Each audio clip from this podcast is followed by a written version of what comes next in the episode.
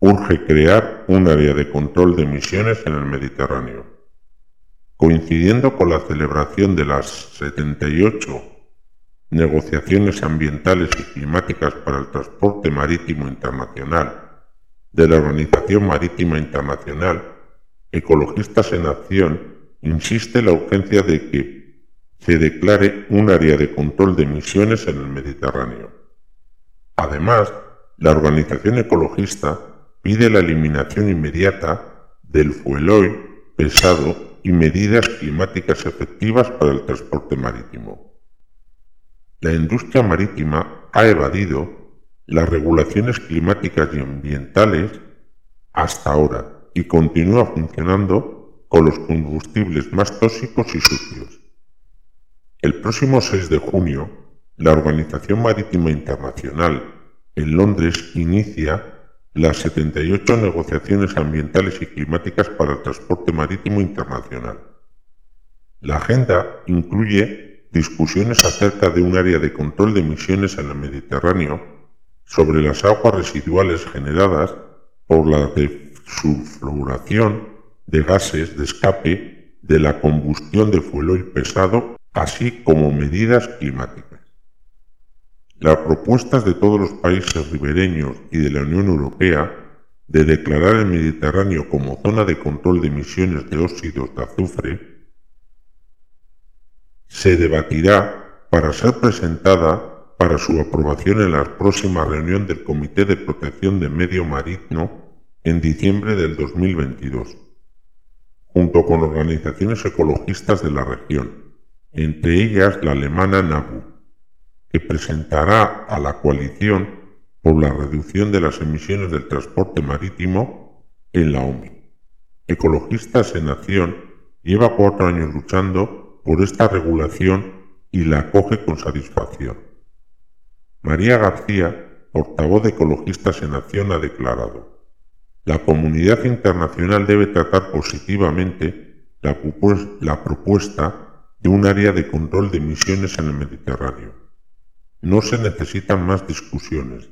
Los Estados miembros deben iniciar las gestiones necesarias para que se pueda ser adoptada formalmente en la próxima reunión del Comité en diciembre. Esta es la única manera de garantizar la entrada en vigor de la SECA en 2025. En las zonas de control de emisiones, la contaminación procedente del transporte marítimo se reduce significativamente. Millones de residentes se benefician, así como los ecosistemas naturales y el clima. Con la designación de área de control de emisiones, al menos algunas regiones pueden verse aliviadas hasta que entren en vigor nuevas medidas de reducción de las emisiones del transporte marítimo. Hoy en día, el mar del norte, el mar Báltico y las aguas costeras de América del Norte son áreas de control de emisiones de SOC y NOx.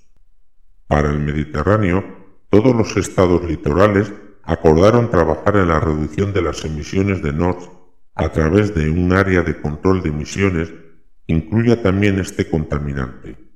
Se espera una decisión para una presentación en la OMI en diciembre del 2023, durante la COP23 de la Convención de Barcelona en Eslovenia.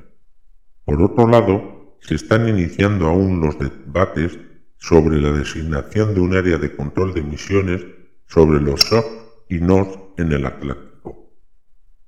Ecologistas en Acción insiste en que todas las emisiones de gases de efecto invernadero del transporte marítimo deben reducirse a la mitad en 2030 y el transporte marítimo también debe climáticamente neutro para 2050.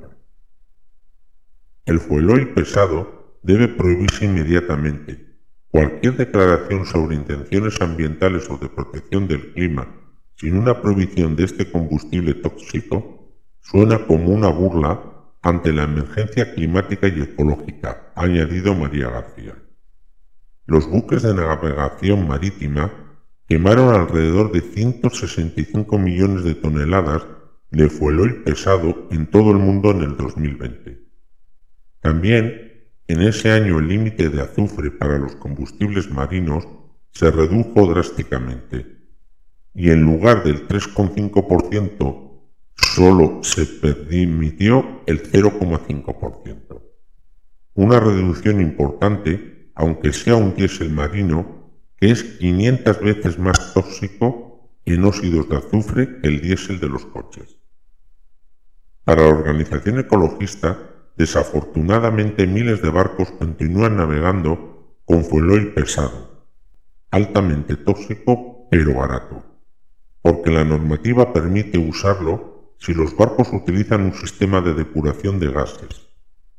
Dicho sistema lava las emisiones contaminantes pero vierte los tóxicos de las aguas residuales que genera directamente en el mar con enormes impactos sobre los ecosistemas marinos.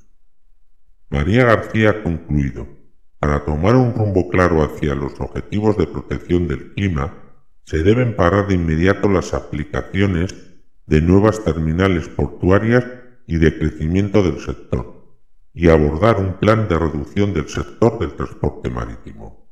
El nuevo escenario de descenso energético obliga a trabajar en un cambio de modelo productivo y económico relocalizado y de bajo consumo energético y de recursos materiales, que dé respuesta a las necesidades básicas de la población ante los previsibles colapsos en las cadenas globales.